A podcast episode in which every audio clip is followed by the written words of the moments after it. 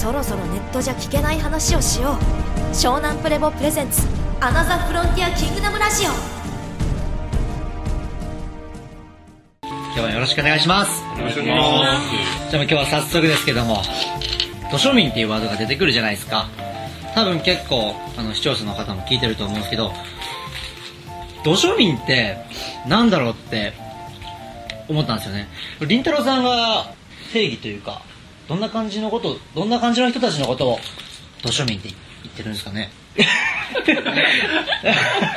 ょっと食事中。食事中なんですけど。あ俺俺に聞いてる？俺聞いてます。はい。こんな感じで始めましょう今日は。ねあの汗みたいなやつ干物みたいなやつ食べながら。はい。とね、みりん干しをね。みりん干し食べてますからね。みりん干し食べてるからちょっとね。あの土庶民はね、まあ、基本これみりん干し食べてるのは土庶民だけど。間違いない。間違いない。でもまああのそういろいろんな捉え方があるじゃないですか、はい。庶民庶民一般的に見るとそのまあついてる職業とか収入とか地位とかそういうところかなと思うんですけどあんまりねそのお金じゃあ資産が何億以上だとじゃあ富裕層とかそういう定義もいろいろあるでしょ？あります超富ね裕層とかなんかそういうのっていう解釈よりは、まあ、一つ一つは無知無知であるっていうことが庶民の土庶民の一つの定義はい。だからそのそれを軸に言えば仮に100億持ってても無知であれば土庶民っていう捉え方もはい。できますよね。でどっちかっていうとそ,、そうそのニュアンスで土庶民っていう言葉をあの捉えてほしいかな。その単純にお金がある権力があるっていうこと。はい。それがない要は選択肢がない、まあ、サラリーマンイコール土庶民はい。みたいな感じの捉え方だとちょっとまたあ浅あくなっちゃうかなっていうのはあるけどね。てっきりそういうふうに思ってたんですよね。サラリーマンとかなんかニートとかそういう人たちのことを土庶民って言ってるのかなと思ったんだけどそういうわけじゃなくてまあ、経済力だけではないと。で無知っていうのは例えばそのなんだろうどの辺がどの辺が無知になるんですかね。結構やっぱり高校とか大学とかでそこそこなんだろう。理科とか社会とか経済とか経済学部でしたみたいな感じで勉強とかはするじゃないですか、どの辺があの無知のあれなんですかね。まず第一に僕らがあのね「マトリックス」って映画を見たことありますマトリックスあのネネロのやつですよね。ネオね。ネロ。って。パトラまあフランダースのフランダースのうんニアピンどころじゃない。全然違います惜しいけどね。ネオネオまあネオとごつい黒人なんだけどモーフィアス。が初めて会うシーンがあるんですよ。であのーそこでまあいろいろ真実を教えよう。ああはいはいはい。始まるんだけどまあうすうす気づいてるかもしれないけどちょっと衝撃的なことを言うよみたいな感じで始まるんですよ。覚えてます最初に言うのがはい「君は奴隷なんだよ」っていうところから始まるのね。はいはいはい。でななんかうすうすちょっと分かってたかもみたいな感じの顔するんだけどね まあ僕らも奴隷なんですで日本人ってやっぱ豊かで恵まれててせある程度選択する自由があるからまさかいやいや奴隷じゃないでしょ。って思いますよねやっぱり。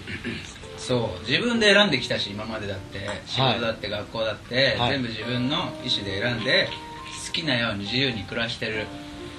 別に誰にも縛られてない。はい。まあ、多少お金の縛りとかいろいろあるけど、はい。法律とかね。でも奴隷は言い過ぎでしょみたいな。そうですよのねがちょっと甘いんだよはい。というのがこの世の中の仕組みとかこの歴史の成り立ちだとかいろんなことをしまあ、勉強していくと結構鎖ガチガチだなっていうことが見えてくるんですよ。ああはいはいはいはいはい。で今そのこの社会の中でうまくこうキャリアアップしようとか成功しようとか。はい。っていうのは基本その鎖につながれた状態のままいわばその刑務所の中で 模範囚になることを目指してるあそもそも脱獄しようっていう観点がないでそのまあ囚われてるっていう観点がないからそれがやっぱまず刑務所にいるのに刑務所にいないって思ってる囚人いたら アホじゃないですか。あだいぶアホっすよね。そうそれはやっぱ無知の極みなのかなって。僕も社会人も経験してたし専門学校も出てたし高校もまあそこそこ行ってて自分は無知だとはまあさらさら思ってないわけですよ。で今林太郎先生言ったように権利収入とかそういうのを求めていた時期が実はあってですごい叱られた話が あったんですけど、まあ、お金なんでお金が欲しいのとかどうしてそれやってるの？なんでなんでなんでってすごい掘り下げてた時ににあのマスター仕方なくないですかっていう話になったんですよ。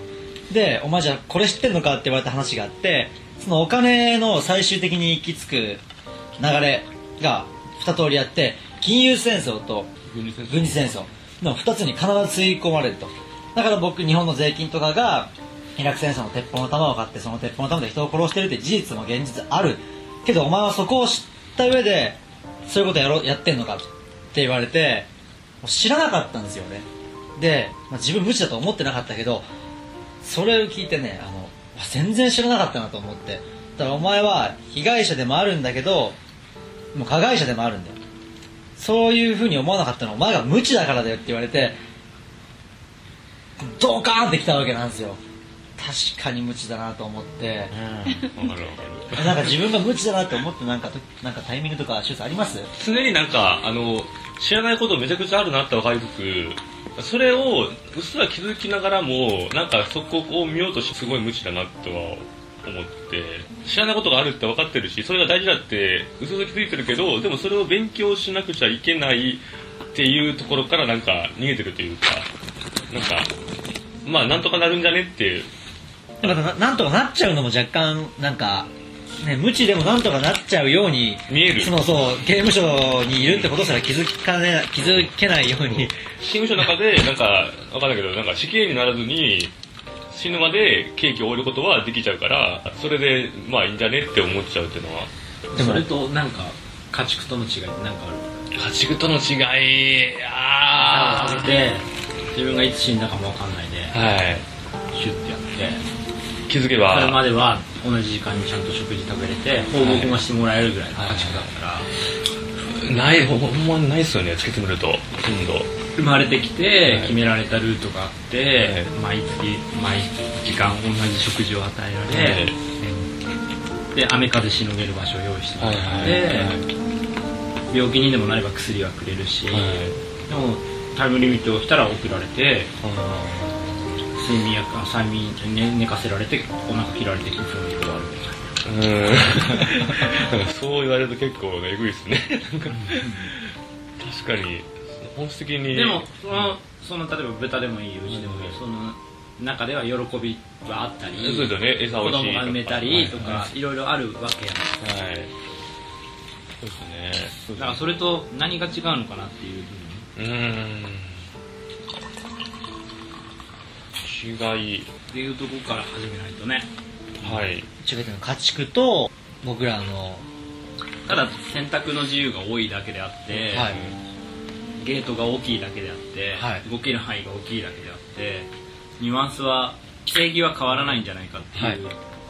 あそう。なっちゃいますねでそう。一番みんなに考えてほしいのはそもそも人生こうやってみんな生まれてきて例えばじゃあすごろくだとしましょうよ。あはい。あいいっすね。上がりは何なんですか？確かに。ないや、じゃあそれがいいか？本当の賢者っていうのは、マスターでも何でも賢者っていうのは、上がりが何かが分かってるかどうかなんですよ。で、無知っていうのは、上がりが何か分かってないんだよ。いくら金があろうが、経済力が、地位が、名誉が、権力があるなんだっていいよ。上がり何なんですか？自分が学生だった時でもいいし、子供の時だった時でもいいですけど、親に対して人生の生きる意味を聞いて答えられましたか？ないっすねそれは親が上がり方が分かんないからなんですよで、はい。そこに皆さんは矛盾を感じたけど自分も親と同じようなルートをたどって仕方がない。そういうもんだ。上がりなんてないんだよ人生にはと。今をしっかり楽しく生きようと。そこそこ税金を納めそこそこ稼いでそこそこ幸せな家庭築いてもう身分相応の生き方するのが一番だよと。その中でも面白いこともあるしいろいろあるけどそれが少しの魂の成長になれば次の生まれ変わりではもっとレベルアップするらしいからちゃんちゃんみたいなせいぜい上がり考えられても生まれ変わりがあって今のことを一生懸命試練乗り越えればレベルアップするだろうぐらいの上がりでしょ？そんないやそれが打ち砕かれたた時どうなるって話にもなるよね。そうですね。でそれにじゃあ寄りかかんなきゃいけないわけじゃん。で寄りかかるから宗教が生まれるわけだし、はいはいはい今でも廃れないスピリチュアリズムも流行る理由はそこにあるわけじゃんみんな寄りかかりたいからじゃんは上がりが分かんないからじゃん。はい。政治家もいい？だから安倍さんであろうとプーチンであろうとオバマであろうと人生の上がりは教えてくれない。はいそうですね。親もそうだよね。学校の先生も先輩も兄弟も身内も誰が教えてくれる？知らねえからだよ。でそこに多分立ち向かったことがないんですよ。みんな怖いからなんですよ。それをなった時自分が孤独になるからここになるからなんですよ。はいただそれに向き合った人間たちは別にお前だけじゃなくて実は過去どんな時代でもどんな国でも実はいると俺は思う。はい。それは君が勉強すればわかるよと俺は思うわけ。はい。だから偉大なるまあ哲学者でも、まあ、ソクラテスでも、まあ、宗教がイエスでもはい。何でもいいんだけど、老子でもねいいんだけどさみんなそういうことだよ。人生の上がりって何なんだろうって自分の人生を生涯かけて突き詰めた人たちはいっぱいいるわけであってそう。その人生の上がりもそうですし先ほどのその土庶民の話で言いますと、牢獄だって分かってもあ言われてもどんな牢獄か分かってないんで逆に脱獄したらどこに行くかっていうのは全く分かんないから、うん。どうしようもねえじゃんっていうのが結うん。うん。局あると思ってて、うん。そうそうそうそう。だから何が言いたいかっていうとじゃあさ人間がさその例えば柊がさ住んでる家をさ、はい。このこの部屋牢獄だから早く出た方がいいよって言われても、はい。別に自分で鍵開けて閉めて、はい。普通に暮らせてるから牢獄だと思わないじゃないですか、確かに何言ってんだこいつ。頭おかしいんじゃねえかって言って相手にしないでしょ、はい。そうですね。だよね、はい。で相手にしない日がずっと続いてて、はい。ある日突然、はい。ね急に物音がするようになりました、はいはいなんか変だなと怖いなでもなんかネズミかなとかはない。んかもうボロいからしょうがねえかなとかってするじゃん、はいでまた素早く日にちが経つと、はい。もっと物音がカンカンカンとか不思議なことがいっぱい起こると、急にドアが閉まったりとか、はいまあしょうがねえかなとかい。ろいろ思ってしばらくすると今度雨漏りがし始めたとか、はいはい。はいうん、で今度は建物自体が揺れ始めたとかでだんだんだんだんなんか下から熱くなってきて 熱くて熱くて寝れなくなっちゃったったらもう出るしかないよねですねも。自分で鍵持ってたってそこにいられなくなるから。な、はいはい。でもしもしだよ。今この星に暮らしてるってことはそういう状況と同じぐらいのものだとしたらって話になるよね。あだから言いたいことはじゃあそれを事前に察知する人がいて、はい。い、や週いずれここは住めなくなっちゃう場所だからいやバカじゃねえの住めるよ、あはいはい自分で鍵開けてるし暮らしてるしはい何言ってんだよって言っていや下から実はマグマが流れててこれがいつかそのうち噴火したらもうあなたの家なくなっちゃうから早く出た方がいいよって言われても納得できないじゃん。見えないから。そうですよね。なわけないじゃんって。そうそうそうそう。で言いたいのはその脱獄しなきゃやばくないって言ったところで、はい。はい本人がそのマグマに対して認識がない限りは理解できないわけですよね。だから例えば究極ねマグマが流れてるって事実があっても、はい。本人にとってはないのと一緒でしょ？はいそうですね。認識してないんだから。はい。ここなんだよ。はい。認識してないものはその人の中では存在しないのと一緒なんだよ。ああはい。でそれが一人一時空論にも入るし結局そこのポイントはあるわけ、だからいい今地球に暮らしています今じゃあなんだろう神奈川県どこどこに住んでますって言ったところで実はじゃあ俺はいつもどこに住んじゃあ州どこに住ん。でる今住所は？今は藤沢。藤沢でしょ、はい。で藤沢に暮らしてますって言うけど藤沢じゃないんだよ本当は。どどういうことですか？宇宙に暮らしてるはずなんだよ。太陽系の第三惑星の何々何番地で、ぎはい。この銀河アンドロメダ銀河の何番目で何惑星でって言ってその銀河のこの所在地でとかって細かく定義されるはずなんだよ本当ははい。だけど俺らは認識できないからそれはできないから目の前の番地だけ答えるでしょ。はい。そうですね。でも外側にじゃあその物理空間や銀河がないわけじゃないじゃん、はい。それはどんなねあの SF の世界でもなければ心霊の世界でもないよね、はいはい。そうですね。そう。だから太陽系があって隣にねあの金星があったり近くに火星があったりするわけですよ。月があったりするわけで、その中での位置関係っていうのは認識してないじゃん俺らは。してないですね。そうってことはさっきの話じゃないけどマグマとか下に流れてるって言っても認識してないからないのと一緒だよね、はいそうですね。そう。でそれと一緒で自分たちが宇宙に暮らしてるっていう認識がまず僕らはない。はい。そうですよね。ない。じゃあ本当に宇宙空間の影響を受けてないなんてありえないわけですよ。ええもちろんね。もちろんそうですね。でも臨場感がないっていう言い訳があるわけじゃないですか確かに。そそこですよね、うん。はい。で臨場感がないって言うけどじゃあ臨場感があるような状態じゃ大変なことになるわけよ。例えばじゃあ空気が太陽が例えば状況が変わって空気吸えなくなったら死ぬわけじゃん。はい、はい。そうですね。でしょ？だから火星からなんかすごい衛星が飛んできて隕石がぶつかりそうになったらなんか大変なことになりますから、だからそうなった時に焦ってうわ地球やべえじゃんとか思ってもしょうがないわけ。はいそうですね。そうだからそれと一緒で自分たちが今置かれてる現在地とか現在把握してる空間とか物理的なものも含めてそうなんだけど外部のものどこまでの外部空間と交流してるか認識があるかないかによって全然状況が変わってくる、うんなるほど。把握の仕方がね、はい。牢獄の把握の仕方が、はい。そもそもね。うんうんなんでもうそもそも牢屋の檻が見えてない人たちに、はい。はい檻があるよあるよっていうのはここまで顔の真向かいに牢屋の檻が見えた時に初めてその人たちが動くわけじゃんはい。でそれってじゃあその人たちにとってどういう状況かっていうことじゃん。それって多分今までの生活が根底から覆らせるような状況が起きなきゃいけないわけじゃん。はい。でそれが今の現代人にとって一番何かって言ったらお金だお金。お金が使えない状況が来た時に初めてそれが分かるわけじゃん。ああまあつまりお金を使うという生活お金を働いて稼ぐという生活がある限りその人たちの現実は壊れない。マトリックスは壊れないはいはいだからつまり何が言いたいかと、まあ、ここで話している宇宙経済も戦争経済の定義戦争経済はマネーテクノロジーというマトリックスによって支えられているわけ。はい。つまりお金という流れが壊れない限り我々はその現実を崩壊して牢屋であるってことは認識できない仕組みにはなってるわけうん。はい。わかる？わかりましだからお金が牢獄でしょっていうふうに認識するかしないかによって、はい。全然立ち位置が変わるというところにあるわけですよ。たはい牢獄の正体はお金であると言っても。はお金が作る時間と空間である。あ時間と空間。っていう定義。だから例えばお金が全て悪の掌握の根源だじゃなくて、はい。お金を使って要は階級を作り上下を作り、はい。そして競争し合って対立し合いそれを上のフェーズで重ね合わせて大きな同一化をしようとするというものの見方。現実の把握の仕方そのものが問題なんですこれが戦争経済の定義だ。はいそれが牢獄の定義なわけでしょ。はい。でも僕らはお金を使わない生活っていうのは想像できないわけじゃん。はいそうですね。そうですね。だから牢獄が出た世界っていうのは分からない。お金を使わないではい。社会が成り立つっていう感覚が全く分かんない、ですよね。うん、なので脱獄する魅力は分からないというところでそれよりはこのお金を使える世界でお金をたくさん持ってこの監獄の中で自由にタバコや菓子パンやコンドームやいろんなものを買える方が自由になれるだろうと。はい。はいで自由時間も増えてはい。最高じゃねえかと。バカじゃねえかそんな保証のないような、うんっていう話なんだよ。あところがだよこれまだ面白い話なんだよ。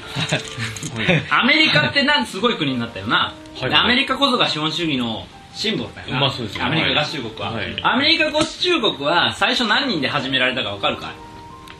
アメリカ大陸に乗り込んだのって最初何人か分かるかい？超少ないですね。102人なんだよ。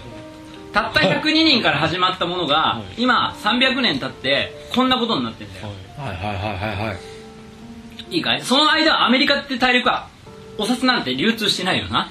そうですインねディアンがおーおーおーってやってただけだよな、はい。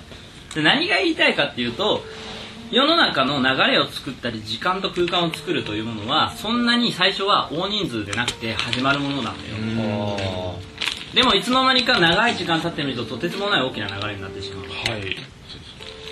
うん、なんでまあもう一回定義し直せばやっぱりお金自体が僕らをこう見えない牢獄にしてってるっていう自覚をまず持たなきゃいけなくて、はい。でその上で宇宙経済ってことを勉強してるわけだから。でじゃあお金に絶望したことがありますかっていう話だよね。お金の絶望。じゃあ逆に言うとじゃあなぜお金に絶望しないんですかっていうはい。質問が大事なんだよ。だから逆に言うとこれ聞いてる人で「いやお金またお金ディスり始まったよスピリチュアルから気持ち悪い」って聞く人もいるわけだよ。お金必要じゃん何ってきれい事言ってんのこいつ。いいんだよだからそれだったらなぜあなたはお金に絶望しないんですかって。はい。これがさっきの最初の質問に戻るそもそも上がりが分かってないから絶望もできてないんだよ。はつまりお金をたくさん作って稼いで幸せになるっていう要は相対的にできるだけお金をたくさん使える自由な暮らしっていうのが幸せ幸福満足度を上げるっていうものの見方で自分の時間を費やしていくだろ。あはい。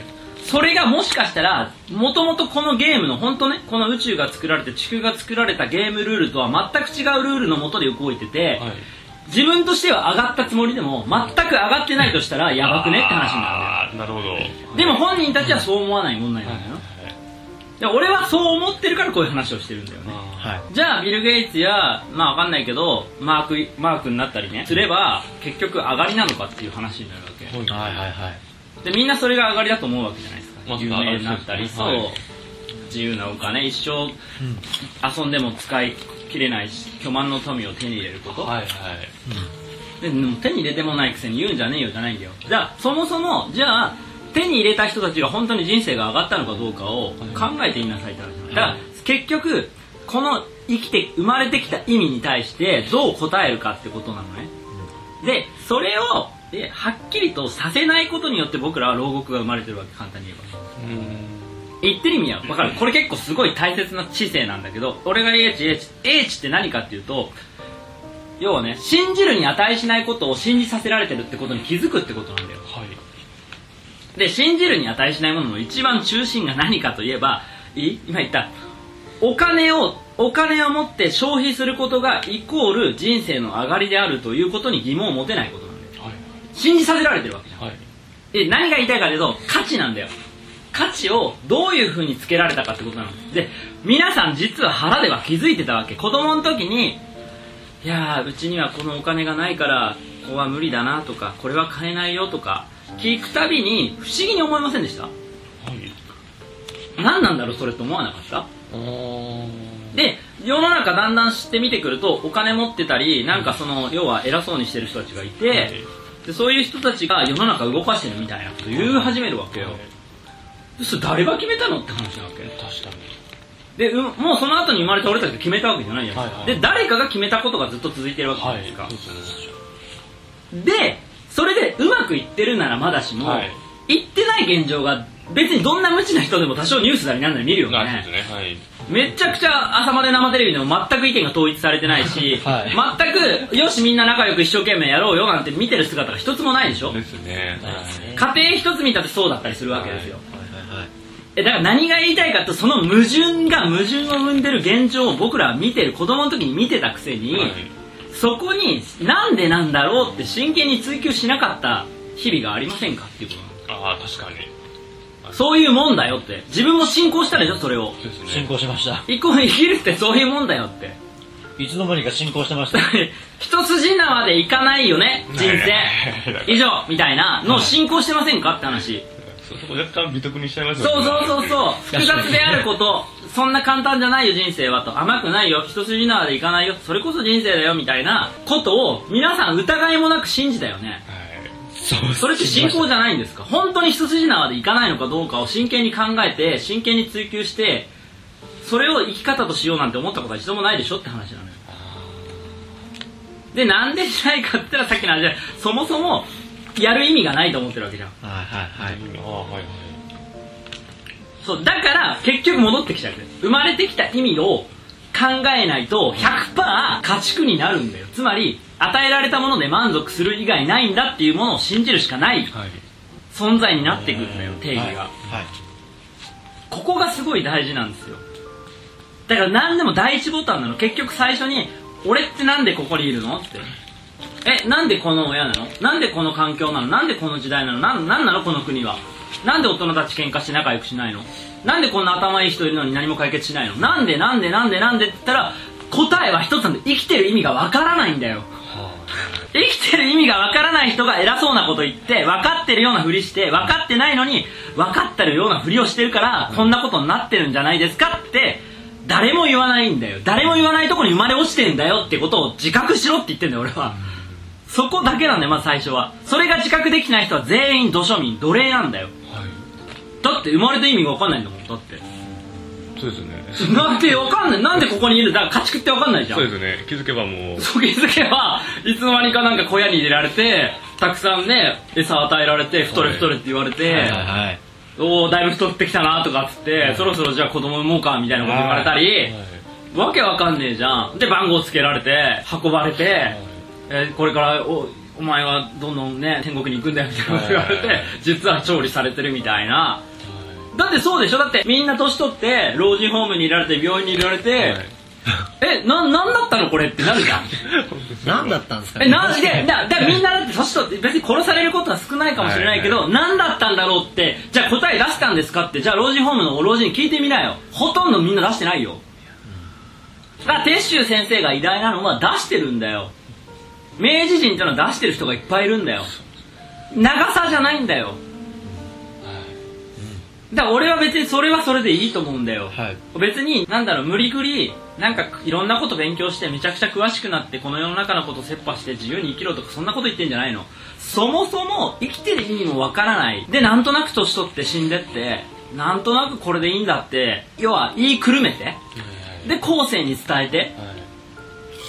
それで満足ですかっていうことがもう原点なんですよね。なるほでそこを共有しようとしない人とはもう話しても意味がないというかうん。ですよ。だから家畜の要は野生のさサバンナのライオンと家畜させられてる牛たちが多分馬車がないみたいな感じと一緒なんだよね。多分家畜の牛と野生の牛がいたらどっち食べに行くったら野生の方行くと思うんだよね。ライオンもね。だから魅力がないと思う。うん。家畜の方には。だって襲われたこともないからすぐ逃げることもないし、まあそっちの方が得だからそっち行くようになっちゃうかもしれない。だからそういうニュアンスを掴んでほしいなと思うんで。うん。なんかごまかすなよいい加減にしろよっていう。生きてる意味も知らねえのに知ってるようなふりして偉そうにして大人のふりして金で自分を守ってなんかかっこいい服やなんかかっこいいおしゃれな言葉作って理論武装して何なのお前たちっていうのが俺の10代の時の思い。で悪いけど自分が大人になっても思ってるのはそれは変わらないの。ほとんど変わらない。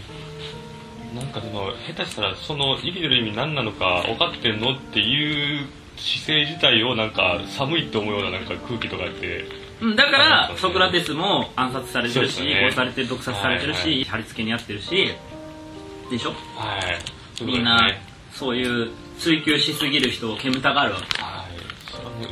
そんなの答えがないからっていう怖いからじゃん。つまり自分の奴隷としての立ち位置が根本が土台が崩れてしまう怖さがあるわけじゃん。そうですね。見るの怖いですね。うん。豆腐を。うん。でも本当に時代を超えて普遍的普遍に的にずっとある流れとかですよね、うん。本当にそのいろんななんかそのい貼り付けであるとかそういったこともそうですけどその歴史とかいろんなその時代の話を見ててやっぱそういうそのごまかしというか思考停止状態があの本当の真剣な生きてる意味なんだろうっていう姿勢を潰していくじゃないですけど逆にもうそれを本当にそう思えば思うほど現実的になんかむごい言い方になっちゃうみたいな状況あるじゃないですか,、なん。かそれが結構ずっとなんか一番なんかあのなんだろうな恐ろしいというかなんだこれってずっと思っていたのがあってまさにそこの話ですよね。そこの話ですよ。で結局そこで無知の壁にぶつかるわけじゃん。さっき脱獄した先が分かんないからそもそも脱獄する魅力が分からないって話になるでしょ？はい。で結構で宇宙の話が出てくるわけ。宇宙？おおはい。そもそも外の世界知らないでしょ？あもう地球の地外と球以外の惑星を本当に降り立って見た人はまだいないんですよ地球上。今はい。有志ではね、はい。とりあえずね。はい。いないわけですよはい。事実としてはだからじゃあこの宇宙側は何もかも無で地球しか実は住める場所がなくてたまたまこうなってたまたまこうなってたまたま重なってるから、はい。今を生きるのが一番幸せだし、はい。余計なこと考えない方がいいよっていうことならは、はい。それ納得できるけど、そんな証明は誰もしないわけ。はい。だったら普通に健全に考えたらこんだけたくさん星があるんだったらそこに希望がない誰が言えるって話なんだよ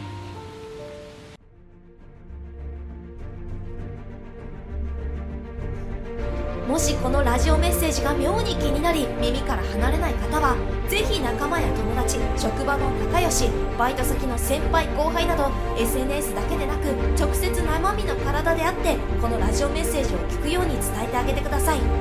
ではまた次回もお楽しみに。続く